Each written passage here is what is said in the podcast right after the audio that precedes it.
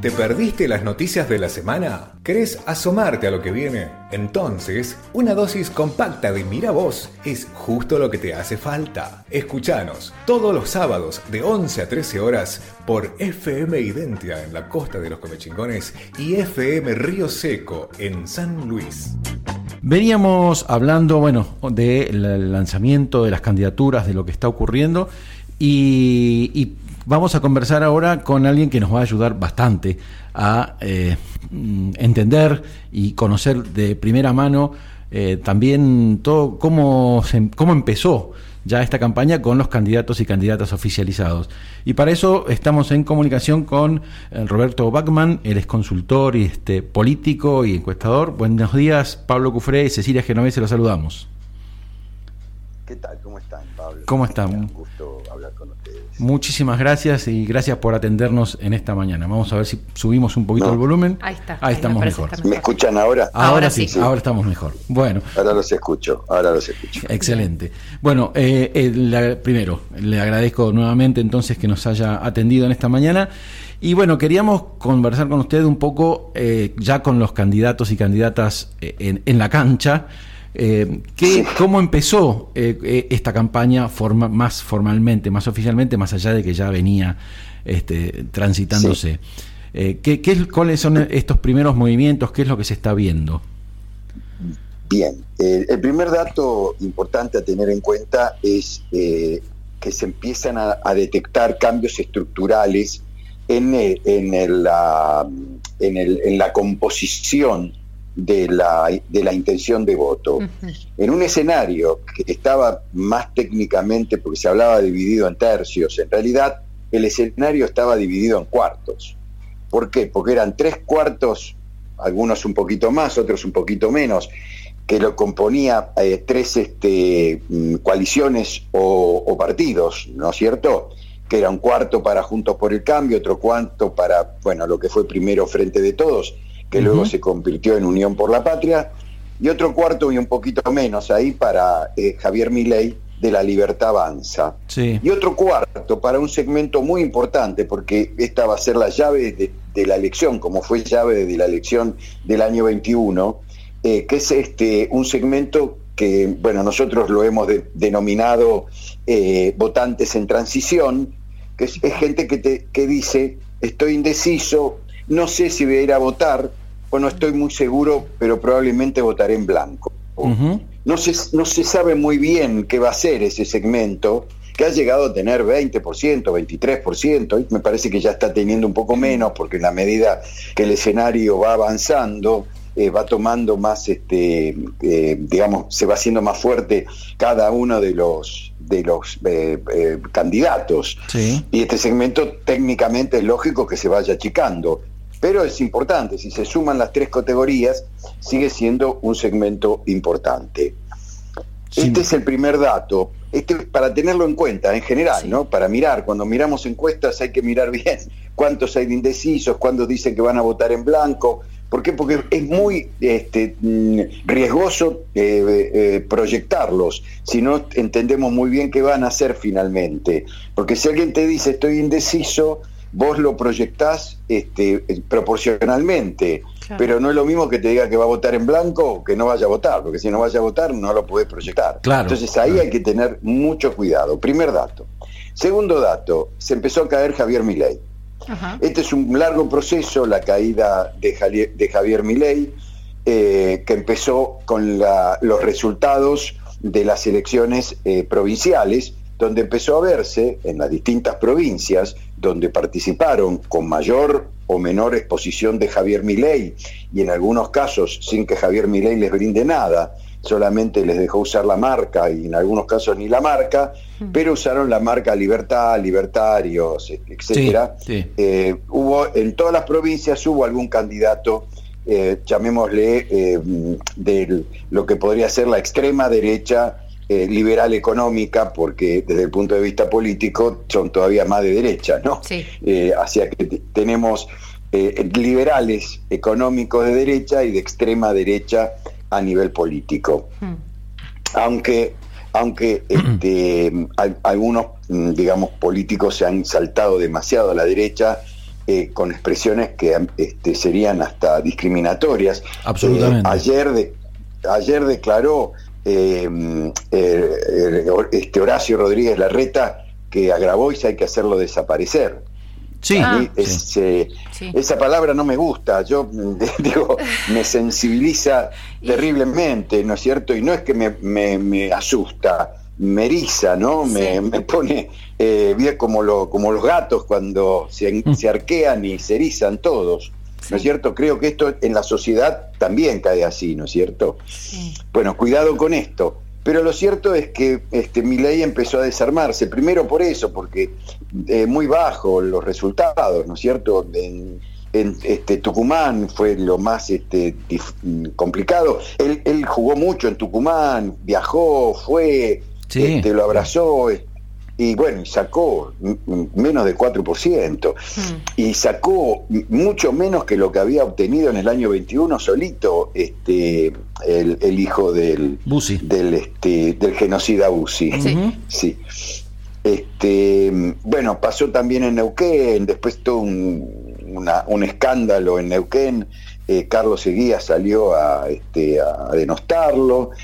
Eh, y termina con este tema que ya está judicializado, con mucha participación de medios eh, hegemónicos, este, como por ejemplo eh, Clarín, La Nación Más, Infobae, que el tema es la compra de candidaturas, la, la, la, venta, la libre venta, así como él quería, en algún momento dijo que iba a permitir también este, la libre venta de órganos, si alguien quería vender un órgano para ganar plata, que era totalmente válido, hmm. o la privatización de las calles para la seguridad, que se puede poner seguridad privada y no dejar pasar a nadie por una calle, hmm. eh, o este, los vouchers educativos, ¿no es cierto?, que se compran tickets para educarse, y si tiene la plata para comprar el ticket y la educación, que no sea más obligatoria. Todo esto se ha ido sumando y ley empezó a caer en las encuestas. Y empezó a caer y bastante, porque llegó a tener, nosotros nunca lo tuvimos más allá del 23%, pero hubo algunos este, colegas que lo tuvieron en 25, 26, y hoy está entre 16, 17, creo que en el mejor de los casos, le digo 17, también podría andar en 15. Es un, esto, esto bueno, eh, le agrega al escenario un, un tema este, más estructural, porque empieza a romper el equilibrio de los cuartos o, los tercios, si sacamos afuera ese cuarto que yo les explicaba que son los votantes en transición. Hmm. Rompe ese equilibrio y le da posibilidades a quién? A Juntos por el Cambio de crecer un poco más. Y dentro de Juntos por el Cambio, ¿a quién le está dando más este, opciones? Lógicamente, ¿Qué votante Juntos por el Cambio está más cerca del pensamiento de mi ley? Para, no es porque mi ley le dice vayan a votar ahí, estos son decisiones que la gente va tomando, por supuesto, por eso las encuestas que se están conociendo eh, y nosotros los estamos viendo en, los trabajos que estamos haciendo, está creciendo Patricia Bullrich. Eh, eso, Dentro claro, eso le iba a preguntar justamente. Eh, la, derivación, digamos, de este, de este fenómeno Milley eh, va justamente yendo hacia Patricia Bullrich, que parece encaminarse a triunfar en esa interna, ¿no? De, Juntos por el Cambio. Sí, me gustaría ver más encuestas. Nosotros estamos terminando la nuestra. La tendencia de, de, lo que yo veo hasta ahora, Ah, hmm. igual hay que terminar una encuesta siempre porque el procesamiento, hay, que ver los ajustes por, por después cómo está el tema de la, de la región de donde votan, etcétera, por eso tiene, tiene ponderaciones. No es tan fácil hacer una encuesta política, digamos, este, electoral. Tiene sus bemoles. Pero la tendencia es a que la, la ventaja que tenía Patricia Ulrich, que era una pequeña ventaja en zona de empate técnico, hoy está por fuera del empate técnico. Veamos cómo, cómo desarrolla esto. Hay un tema también complejo para estar seguros que Patricia, lo de Patricia Ulrich, que es lo que está pasando en provincia de Buenos Aires, que esto lo estamos viendo en encuestas que estamos haciendo en provincia de Buenos Aires. Que la gente que dice que va a votar a Patricia Ulrich, cuando eh, le ponemos que votar independiente, o sea, a quién vota presidenta, a quién vota gobernador, cuando le preguntamos a quién vota gobernador, dice que vota presidente a Patricia Bullrich y la mayor parte de los que votan a Patricia Bullrich dice que van a votar a, este, a Diego este, Santilli como eh, gobernador. Y Diego Santilli es el candidato de, de Rodríguez Larreta, no de Patricia Bullrich. Mm. ¿Cortarán boleta? ¿Cortarán boleta? Bueno. Entonces ahí tenemos un problema. No, hoy no lo puedo, no lo puedo resolver, lo puedo plantear nada más. Bueno, pero bien. Ya plantearlo es un avance. Exactamente. ya plantearlo es un avance. Si uno conoce lo que pasa, después siempre con este, con el método hipotético deductivo, ¿no es cierto? Tenemos hipótesis para empezar a detectar estos problemas. Claro. Eso es un dato, eso es un dato. Cuando después hacemos algún tipo de trabajo, esto cambia. ¿Por qué? Porque la gente cuando dice, no, no, ah, no, entonces lo voy a votar a, este, al, candidato de, Patricia Bullrich, y este, que es Néstor Grindetti. Hmm. Esto está todavía no muy claro y podría cambiar esta ecuación. O sea, sigue sin estar cerrada esa interna. Eh, hay esta ventaja estructural de Patricia Bullrich, hay que ver hasta dónde se cae mi ley, porque si se para en estos 15, 16, 17 puntos, no le da una ventaja tan, tan definitoria, pero bueno, hay que ver lo que está pasando. Eh, le están pegando mucho. Eh, a mí eh, la Nación Más salió a jugar directamente en contra de mi ley. Directamente salió a jugar. Infobae también. este, Maslatón, convertido en un ídolo popular este, por una señal de cable, este, saludando a lo Perón este, a lo Pochito, diría un viejo militante peronista, saludando a lo Pochito a la salida de, Comodoro Pi. Entonces digo, bueno, ya, ya perdimos ya perdimos todo en este país, perdimos, perdimos muchas brújulas. Pero bueno, esa es la, esa, ese es el, esto es lo más importante que hoy podríamos plantear en una elección que para el oficialismo es muy difícil, es muy difícil, porque el candidato es el ministro de Economía, hoy es el prácticamente el que maneja, digamos, este, la comunicación de su propia campaña y del gobierno, yo le diría, porque ayer actuó como comunicador del gobierno. ayer, digo, cuando manejó la crisis que desató desde el jueves a las 4 o 5 de la tarde, no me acuerdo, o 6 de la tarde, el paro sorpresivo de la línea Dota, este, que dejó a la gente en la calle. Imagínense a alguien que salió a laburar a las 8 de la y volvía a las 4 de la tarde a tomar el bondi y, resulta que no había bondi.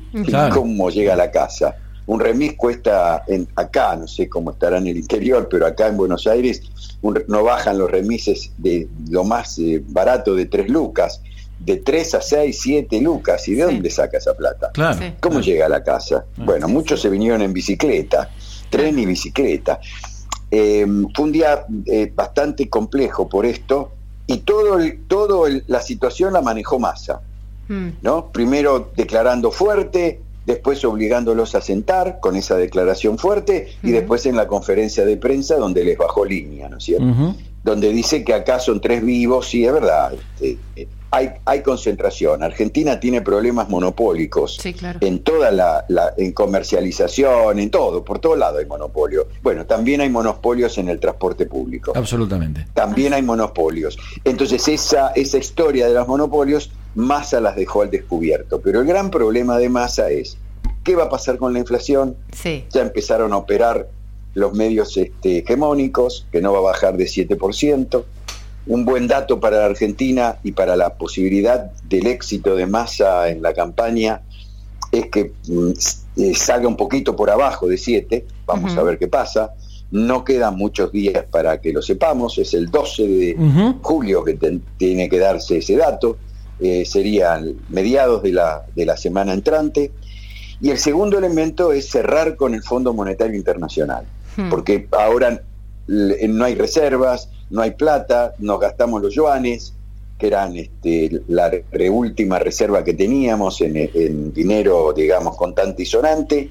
Y si no hay acuerdo con el Fondo Monetario, un acuerdo corto, por lo menos hasta el mes de diciembre, que todavía no está cerrado, se suspendió por tercera vez el viaje Primero se suspendió el de masa y después tres veces más se suspendieron los viajes de los, em, digamos, de los negociadores que Massa nombró para ir a cerrar mm. este último acuerdo con el Fondo Monetario, que sigue insistiendo con la devaluación a un gobierno que está este, peleando por, por, mm. la, por la reelección, digamos, del mm. partido, ¿no? Del presidente. El presidente dio un paso al costado, pero Massa es parte del gobierno, o sea que el gobierno va a la reelección, podríamos decirlo. Este, que está peleando por eso, eh, dar, este, aceptar una devaluación es aceptar otro, otro golpe inflacionario, bueno, está perdida la elección. Sí, sería... Y este es el... Perdón. Perdón, Roberto, sería casi un... No, dale, dale, dale. Eh, Cecilia te saluda, perdón que me, meto... Dale, ¿cómo estás? Eh, bien, gracias. Em, sería casi un suicidio aceptar lo que el Fondo Monetario está pidiendo en, en este contexto. O sea, sería un suicidio eh, a nivel país por las consecuencias sociales y económicas y sería un suicidio electoral también aceptarlo. Creo que es... parecería ser que se está haciendo todo lo posible para evitarlo.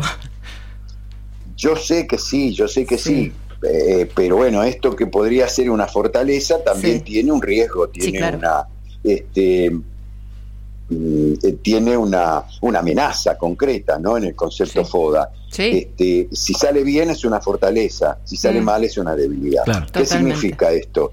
Que es el, el, ministro de Economía, es el candidato que es, no renunció al Ministerio de Economía, que sigue manejando la economía, que da la cara frente a cada conflicto, esto es bueno, esto es bueno, esto es, digamos, posicionamiento electoral bueno, pero bueno. Y Mientras los pueda resolver, claro. Exactamente. Con un escenario que le viene propicio porque eh, la interna de Juntos por el Cambio se fue tan a la mm. derecha, se corrió tan a la derecha, que le dejan el centro a masa. Es como este, un partido de fútbol donde se fueron todos a jugar eh, eh, a un costado de la cancha mm. y te regalan todo el, todo el centro y el andarivel, que es el andarivel de la izquierda. ¿Por qué regalan el andarivel de la izquierda? Porque fue muy inteligente la jugada de dejar este, la calle interna con Grabois. Ah, eso te iba a preguntar. ¿Cómo lo ves? Grabois está peleándole el voto, está peleando el voto de los votantes de izquierda. De los votantes de izquierda estoy hablando, ¿eh? Mm. porque no son, no son troscos todos. Los partidos son trotskistas. Eh, los votantes no son trotskistas. Los votantes es gente que eh, está buscando candidatos eh, que sean más este, referenciales de la ética y de la, de la no política desde una postura progresista. Porque los que buscan a, a candidatos disruptivos, sin ética, y más este, neoliberales, este, bueno, ahí lo tienen a mi ley para eso, ¿no es cierto? Claro. Entonces, eh, ahí Grabois está empezando a crecer en las encuestas, hmm. está empezando a, obtener números interesantes. Hmm. Eh, hay que mirarlo con cuidado, no sé hasta dónde podrá. Pero ayer, tuvo, ayer tuvo un gesto también eh, Grabois con la carta esta rechazando la invitación de Stanley, ¿no? perfecto, perfecto, perfecto, excelente. Digamos, de posicionamiento político lo tiene claro, evidentemente Grabois. Su equipo debe estar apuntando a esto, ¿no es cierto? Hmm. Bien, bien corrido a la izquierda, bien, bien corrido a la izquierda del campo peronista, digamos, este, de lo que podría ser el concepto de la patria grande, ¿no? Este, del Frente Amplio, del concepto este, más con la presencia de un candidato propio, eh, mm. como puede ser Massa, que puede representar más el pensamiento del centro derecha, mm. digamos, dentro del contexto peronista, ¿no? Un hombre que no, no, no, tiene que negar que eh, tiene, que puede tener, que tiene contactos con mm. este, la embajada de Estados Unidos y que hoy puede estar un poco enojado este, con, con, el Fondo Monetario, por eso él mismo no va, eh, porque le puso los eh, le puso los peros, le puso los le puso ciertas condiciones en, la discusión. La primera de ellas es que en, el acuerdo, esto lo está logrando, hay un monto para que el, Banco Central este, pueda usarlo para sostener eh, corridas cambiarias. Sí. Es decir, en un proceso electoral donde nadie está exento, más en un país como la Argentina, que tiene pocas reservas, que haya corridas cambiarias como parte de la campaña es esto, ¿eh? Sí, sí, claro. Este, la campaña a la derecha puede usar este, este instrumento. Sí. Bueno, Massa sabe que si se queda sin esa, sin esa posibilidad, está perdida la elección. Entonces esto lo está peleando. Mm. Y también está peleando el segundo aspecto, que lo, dijimos antes, y esto es muy importante, que, que queden claro en la cabeza de toda la gente, porque es una pelea muy importante esta, que es no devaluar. Mm. ¿Por qué? Porque el, fondo quiere que se devalúe. ¿Por qué? Porque beneficia a los sectores eh, más de derecha, más liberales, y perjudica nuevamente a la gente más de, menos poder adquisitivo. Sigue siendo un impuesto para el pobre, ¿no es cierto? Y para el para la clase media, hoy también para la clase media, porque la puja distributiva hace que la gente no le alcance la plata para llegar a fin de mes. Exactamente. Este es el, esta es la situación hoy.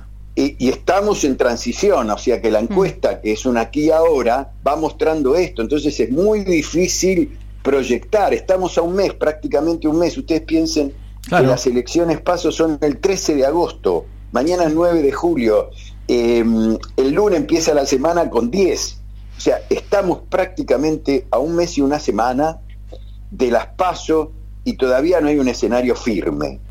Y bueno, esta es una realidad. La interna de Juntos por el Cambio está el rojo vivo, hmm. se están matando, están, se están tirando ahora, están viendo que ya está, están una vez que lo, que lo arrinconaron a Grabois, con, eh, a Grabois, perdón, a, a, a, a Milei, a, a, Milei contra las cuerdas, ahora le empezaron a pegar a este al, al eh, a, Unión por la Patria. Claro, bueno, eh, este, este empezaron a pegar a los este arrinconamiento que, que decís, este, me, me, llega un mensaje que mañana eh, eh, Jorge Lanata le dedica un programa, eh, en su programa PPT, el excéntrico señor Milei, me le pusieron.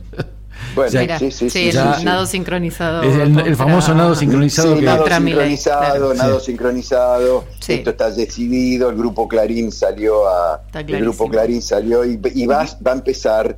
esperen que el grupo Clarín empiece a pegarle eh, es muy probable que en un momento, por eso digo que tampoco está cerrada la interna de mm. Juntos por el Cambio, que le empiecen a pegar a Patricia Bullrich. Eh, no sé si el grupo Clarín la quiere tanto a Patricia Bullrich, eh, no sé si el grupo Clarín le conviene una Argentina este, militarizada prácticamente, que es lo que está planteando Patricia Bullrich. No, cuidado con eso, ¿no? Entonces el grupo Clarín por ahí prefiere un líder más moderado, de derecha moderada, siempre siempre. Lo vamos a ver porque son muy evidentes cuando, cuando quieren algo. No, ya lo sé, ya lo sé. Nos vamos a dar cuenta. Roberto, Nos vamos a dar cuenta todos. Te agradecemos Pero bueno, esto es el panorama que le podemos dar hasta hoy. No, Excelente. No te puedo dar más noticias que estas. No, está perfecto. no, sí, sí, y bueno, es, es, una, es algo que está en desarrollo, así que lo, lo vamos a ir siguiendo paso a paso. Te agradecemos mucho por esta charla con la mañana de Miravoz, con el mediodía ya de Miravoz. Eh, y bueno, seguramente charlaremos más adelante porque esto va a seguir. Dale, cuando quieran. va a seguir dándonos que hablar. Muchas si gracias. Si estoy sin laburo, ese día, porque a veces tengo reuniones. Sí, claro, Si estoy trabajando en casa, Por ningún problema el sábado. Gracias. ¿eh? Muchísimas gracias. Un abrazo para los dos. ¿eh? Abrazo grande.